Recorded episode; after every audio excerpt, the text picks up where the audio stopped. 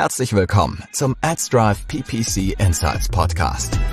Hallo und herzlich willkommen zu einer neuen Folge von PPC Insights mit Lara und mit Lisa von AdsDrive. Heute ist das Thema Performance Marketing entlang des Customer Journeys. Und dann fangen wir direkt wieder mit der ersten Frage an, Lara. Welche Modelle kann man nutzen, um Kanäle einzuordnen? Also wir machen es meistens tatsächlich immer noch anhand des klassischen AIDA-Modells. Ich glaube, jeder kennt das irgendwie so ein bisschen aus dem Studium. Mhm. Attention, Interest, Desire und Action. Das heißt, Attention ist natürlich irgendwie ganz am Anfang, wenn die Nutzerinnen und Nutzer uns noch nicht so kennen, die potenziellen Kunden uns noch nicht so kennen. Dann äh, gibt es in der Mitte oder Richtung Mitte eben das I für Interest, wo die Leute schon ein gewisses Interesse haben ähm, beim D schon ein richtiges Desire äh, und A ist dann schon sehr, sehr nah an der Conversion, also am Sale oder am eigentlichen Lead mit der Aktion. Ähm, das nutzen wir eigentlich ganz gerne. Es gibt aber natürlich auch noch so ein paar andere Sachen.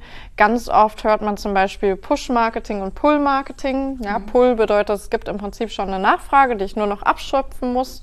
Und das Push-Marketing hat im Prinzip ja, ja sich mehr oder weniger zum Ziel gesetzt, dass erstmal diese Nachfrage erzeugt werden muss ähm, dass der Pull also erstmal erzeugt wird. Mhm. Es gibt dann aber auch noch so ein paar andere Klassifizierungen. Häufig sieht man auch so Grafiken, wo es dann irgendwie anfängt, ganz links mit ähm, zum Beispiel Awareness oder Interesse. Dann geht es über Traffic-Akquirierung äh, und hinten geht es dann um Leads und Sales, sondern auch wieder um die Conversion. Es gibt also unterschiedliche Modelle, aber ich glaube grundsätzlich mh, hm, haben die Modelle eigentlich gemeinsam, dass man eben sich immer von eher so Aufmerksamkeit, Interesse über eher Traffic und mh, Interesse dann am Ende äh, der Conversion oder dem eigentlichen Sale oder Lead im Prinzip nähert. Mhm. Und welche Kanäle sind dann am nächsten an der Conversion dran? Genau, also im Prinzip, wenn man mal hinten anfängt, dann äh, kann man sagen, dass natürlich, ich glaube, das hat jeder schon gehört oder gelesen, viele Produktsuchen auch direkt auf Amazon starten. Mhm. Das heißt, ich glaube, es gibt Statistiken, wo es heißt, ungefähr 50 Prozent oder sogar schon über 50 Prozent der produktspezifischen Suchen, das sind natürlich nicht alle Suchen, sondern die, die wirklich jetzt ein Produkt kaufen wollen, die starten schon bei Amazon. Das heißt, Amazon-Ads sind dann natürlich direkt in diesem Kaufumfeld. Da ist es dann nicht mehr so weit zur Conversion. Ich habe vielleicht auch schon einen Amazon-Account, das heißt, muss mich nicht neu anmelden. Das heißt, da ist es schon relativ nah dran und da kann man definitiv sehr gut produktbasierte Werbung schalten. Man muss sich wiederum natürlich überlegen, möchte ich auf Amazon präsent sein? Da gehört ja doch ein bisschen mehr dazu, als nur Anzeigen dazu schalten. Auf jeden Fall, ja. Wenn ich da meine Produkte verkaufe, dann muss ich mich auch mit Amazon eben ja, einlassen. Mhm. Das muss ich mir natürlich gut überlegen, aber klar, Produkte kann ich da schon ganz gut äh, vermarkten. Dann haben wir natürlich, wenn es jetzt nicht um Produkte geht, sondern vielleicht um Apps, gibt es den App Store, wo Leute auch schon äh, direkt sind, um eben eine bestimmte App zu suchen. Das heißt, wenn jemand vielleicht nicht bei Google anfängt zu suchen nach einer Fitness-App, sondern sogar im App Store direkt schon ist und da eben eingibt Fitness-App, dann ist die Wahrscheinlichkeit, dass der, wenn er da eben oder sie eine gute Fitness-App findet, dass derjenige sich die dann auch runterlädt, ist natürlich schon relativ hoch. Ja. Das heißt, für Apps macht dann eben auch, ähm, machen App Store äh, Ads Sinn. Entweder über Google kann man natürlich Werbung schalten im Android App Store, aber über Apple, da gibt es auch die Apple Search Ads, da kann man eben auch entsprechend sich dann im App Store bei Apple äh, positionieren. Mhm. Und dann haben wir aber natürlich für Produkte auch noch sowas wie Preissuchmaschinen Google Shopping ist ein Beispiel, es gibt aber auch noch andere natürlich. Das heißt, wenn ich zum Beispiel Google Shopping Werbung schalte, dann ist es auch schon sehr, sehr nah an der Conversion, weil ich einfach weiß, hier ist das Produkt, das ist der Preis dazu. Oft steht da auch noch, wie ähm, teuer die Versandkosten sind oder ähnliches, ob es gerade Rabatte oder Aktionen gibt. Mhm. Das ist schon sehr, sehr genau und da ist es natürlich auch nicht mehr weit bis zum eigentlichen Kauf. Du hast ja gerade schon gesagt, dass es zum Beispiel im Apple App Store oder auf verschiedenen Plattformen Ads gibt, die man dann auch schon direkt auf den Plattformen schalten kann, wo die Apps dann zum Beispiel runtergeladen werden sollen. Welche Kanäle bringen denn allgemein guten Traffic? Genau, also wenn es mir jetzt erstmal eher darum geht, generell Traffic auf meine Seite zu ziehen und meinen Webshop oder eben auch in den App Store natürlich, dann kann ich natürlich zum einen Search Ads nutzen. Mhm. Search Ads sind jetzt relativ breit, je nachdem, welche Art von ähm, Keyword ich da nutze oder auf, bei welchen Suchanfragen ich auch Werbung schalte, ist das natürlich je nachdem eher weiter weg oder näher dran ähm, in Bezug auf die Conversion. Man könnte jetzt argumentieren, dass jemand, der nach ich weiß nicht, äh, weiße Nike-Sneaker, vielleicht noch mit einer Modellbezeichnung und der Größe sucht, der ist natürlich auch sehr, sehr nah an der Conversion, wenn man mal ehrlich ist. Ne? Ja. Jemand, der sucht nach, welche Schuhe kombiniere ich am besten zu einem Midi-Dress, der ist schon ein bisschen weiter weg, weil der will sich erstmal informieren. Das heißt, mhm. je nachdem, was ich da natürlich auch für Keywords auswähle, kann ich auch unterschiedliche Elemente des Funnels abdecken. Aber nichtsdestotrotz eignet sich natürlich ähm, Search Ads oder die Google-Suche und Werbung dort eben natürlich sehr, sehr gut, einfach um Traffic zu generieren. Ähm, auch sehr qualifizierten Traffic zu äh, generieren, weil man eben schon eine gewisse Nachfrage hat, dadurch, dass die Leute ja schon aktiv suchen. Mhm. Ähm, es gibt dann aber natürlich auch Produktfeed-basierte Anzeigen auf Social Media Ads, die sehr, sehr gut für äh, Traffic sind, um erstmal Traffic in den Webstore zu ähm, leiten. Das heißt, die Leute sind da ja noch nicht aktiv auf der Suche nach Produkten, anders als jetzt in der Preissuchmaschine oder bei Amazon, ähm, haben die sich noch nicht vorgenommen, was zu kaufen. Mhm. Aber wenn ich natürlich bei Instagram eine produktspezifische Anzeige sehe, wo dann das Produkt noch mit verteckt ist, zum Beispiel über Instagram Shopping, ähm, dann ist es natürlich auch schon näher wiederum an der Conversion und darüber kann ich sehr, sehr gut dann auch den Traffic in meinen Store bringen. Mhm.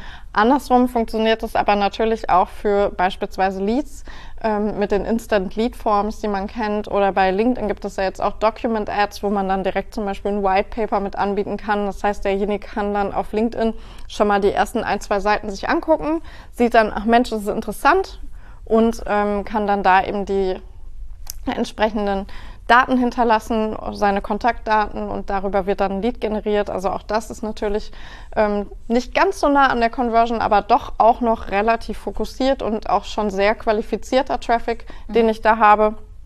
Gleiches gilt auch so ein bisschen für das Thema Retargeting. Gerade wenn es um Warenkorbabbrecher geht, ähm, jeder kennt das ja. Der Klassiker, ja. Ja, weil man verfolgt wird von diesem einen Pulli oder Schuh oder oh, was ja. auch immer, den man irgendwo gesehen hat.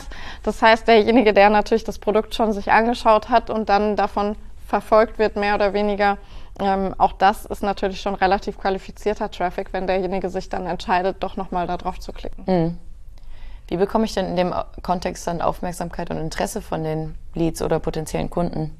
Genau, also wenn ich jetzt nochmal einen Schritt weiter rausgehen will quasi und noch nicht ähm, auf Traffic abziele oder qualifizierten Traffic, sondern es mir wirklich darum geht, Aufmerksamkeit zu generieren, erstmal mein Produkt irgendwie bekannt zu machen oder meine Dienstleistung in den Markt eben reinzugehen ähm, und ja, einfach Awareness zu schaffen im mhm. weitesten Sinne, dann machen Social Media Ads natürlich schon auch total viel Sinn.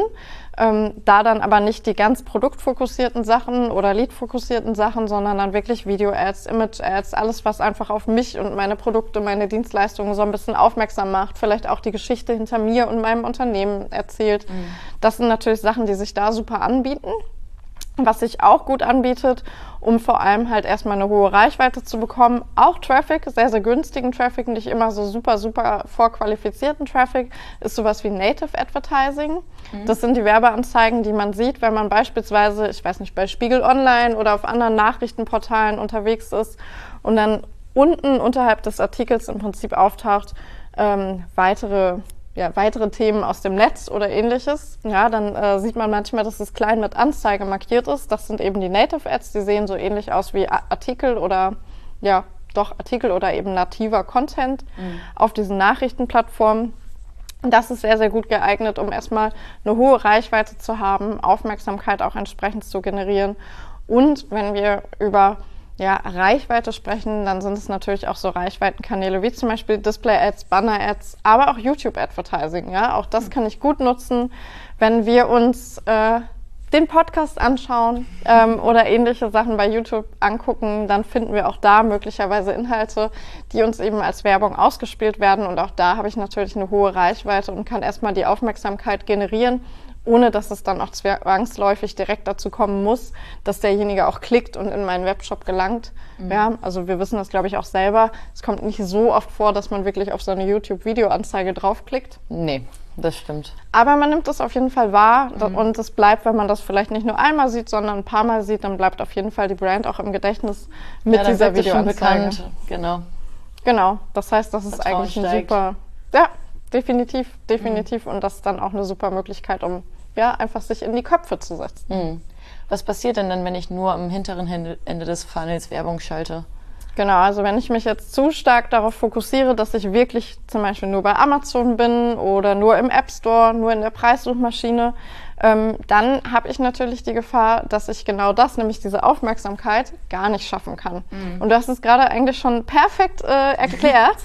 äh, wenn ich schon eine Brand im Hinterkopf habe und die irgendwie schon kenne, dann schafft das irgendwo Vertrauen. Dann ist es so, ach Mensch, ich habe das ja schon mal gesehen, schon mal gehört. Und wenn ich dann natürlich entsprechende Anzeige wahrnehme, bin ich häufig auch eher gewillt, drauf zu klicken. Ja, mhm. also wenn ich eben drei unterschiedliche Anzeigen sehe, vielleicht zu einer spezifischen Produktsuche, ich suche vielleicht nach Nike-Sneakern und dann sehe ich drei Anzeigen und ähm, ich habe einen Shop, den kenne ich, ja, den habe ich schon mal gehört. Die anderen sagen mir gar nichts, dann denke ich mir vielleicht, ah, dann bestelle ich lieber bei dem Store, von dem ich schon mal was gehört habe. Mhm. Das heißt, typischerweise ähm, wird eben durch so Early Funnel Ads und auch durch Awareness und ähm, Traffic-Kampagnen immer so ein bisschen dieses Vertrauen gesteigert und dadurch habe ich dann auch potenziell eine höhere Klickrate und eine höhere Conversion Rate, einfach weil die Nutzer so ein bisschen uns schon mal vertrauen und schon mal von uns gehört haben, definitiv. Mhm. Dann haben wir auch ganz am Anfang gesagt, ähm, dass ich manchmal durch Push-Marketing eben auch diesen Pull erstmal erzeugen muss. Mhm. Das heißt, vielleicht suchen ja ganz spezifisch erst 50 Leute pro Monat nach meinem Produkt, weil das noch ein neues Produkt ist, weil das in meinem Markt noch gar nicht bekannt ist. Ähm, dann kann ich entweder mit diesen 50 Leuten arbeiten und kann darauf hoffen, dass alle 50 bei mir kaufen, ja. was relativ unwahrscheinlich ist. Oder ich fange eben erstmal an und ähm, schaue, dass ich eben diese Nachfrage erst erwecke. Ja, das heißt, das ist natürlich gefährlich, wenn ich sage, ähm, ich konzentriere mich nur auf die, die sowieso schon nach mir suchen und nach meinen Produkten ganz spezifisch. Wenn da noch nicht so viel da ist, muss ich das erstmal erschaffen und muss erstmal natürlich dann auf Push-Marketing auch setzen. Mhm. Und ansonsten gibt es dann noch so ein paar Themen, worüber, worüber wir vielleicht noch gar nicht so gesprochen haben, die auch noch nach der Conversion ansetzen. Man bezeichnet das häufig als Retention Marketing. Ja, also da will man im Prinzip dann die Wiederkaufsrate erhöhen. Auch da, wenn ich die Brand irgendwie kenne, dann erinnere ich mich möglicherweise auch viel besser daran, wo ich jetzt den Sneaker gekauft habe und denke mir beim nächsten Sneaker, ach Mensch, ich war eigentlich ganz gut zufrieden. Wenn ich jetzt nicht Nike kaufen will, sondern Adidas, dann äh, gucke ich, dass ich das da vielleicht auch wieder mache. Oder ich kann natürlich auch durch so Themen wie E-Mail-Marketing oder wenn sich derjenige jetzt die App runtergeladen hat, dann schicke ich dem nochmal eine Push-Notification. Auch dadurch kann ich natürlich die Wiederkaufsrate erhöhen und das fällt häufig so in dieses klassische Retention-Marketing. Mhm. Ja, danke Laura. Das waren wieder sehr hilfreiche Insights zu dem Customer Journey diesmal. Ähm, das war es jetzt auch schon wieder mit unserer Folge. Wenn ihr noch Fragen zu dem Thema Customer Journey habt oder vielleicht zu anderen Themen, schreibt es unten in die Kommentare oder schreibt uns eine E-Mail an podcast.adsdrive.com und wir bedanken uns bis zum nächsten Mal. Tschüss! Das waren die PPC Insights, der AdsDrive Podcast rund um das Thema Performance Marketing.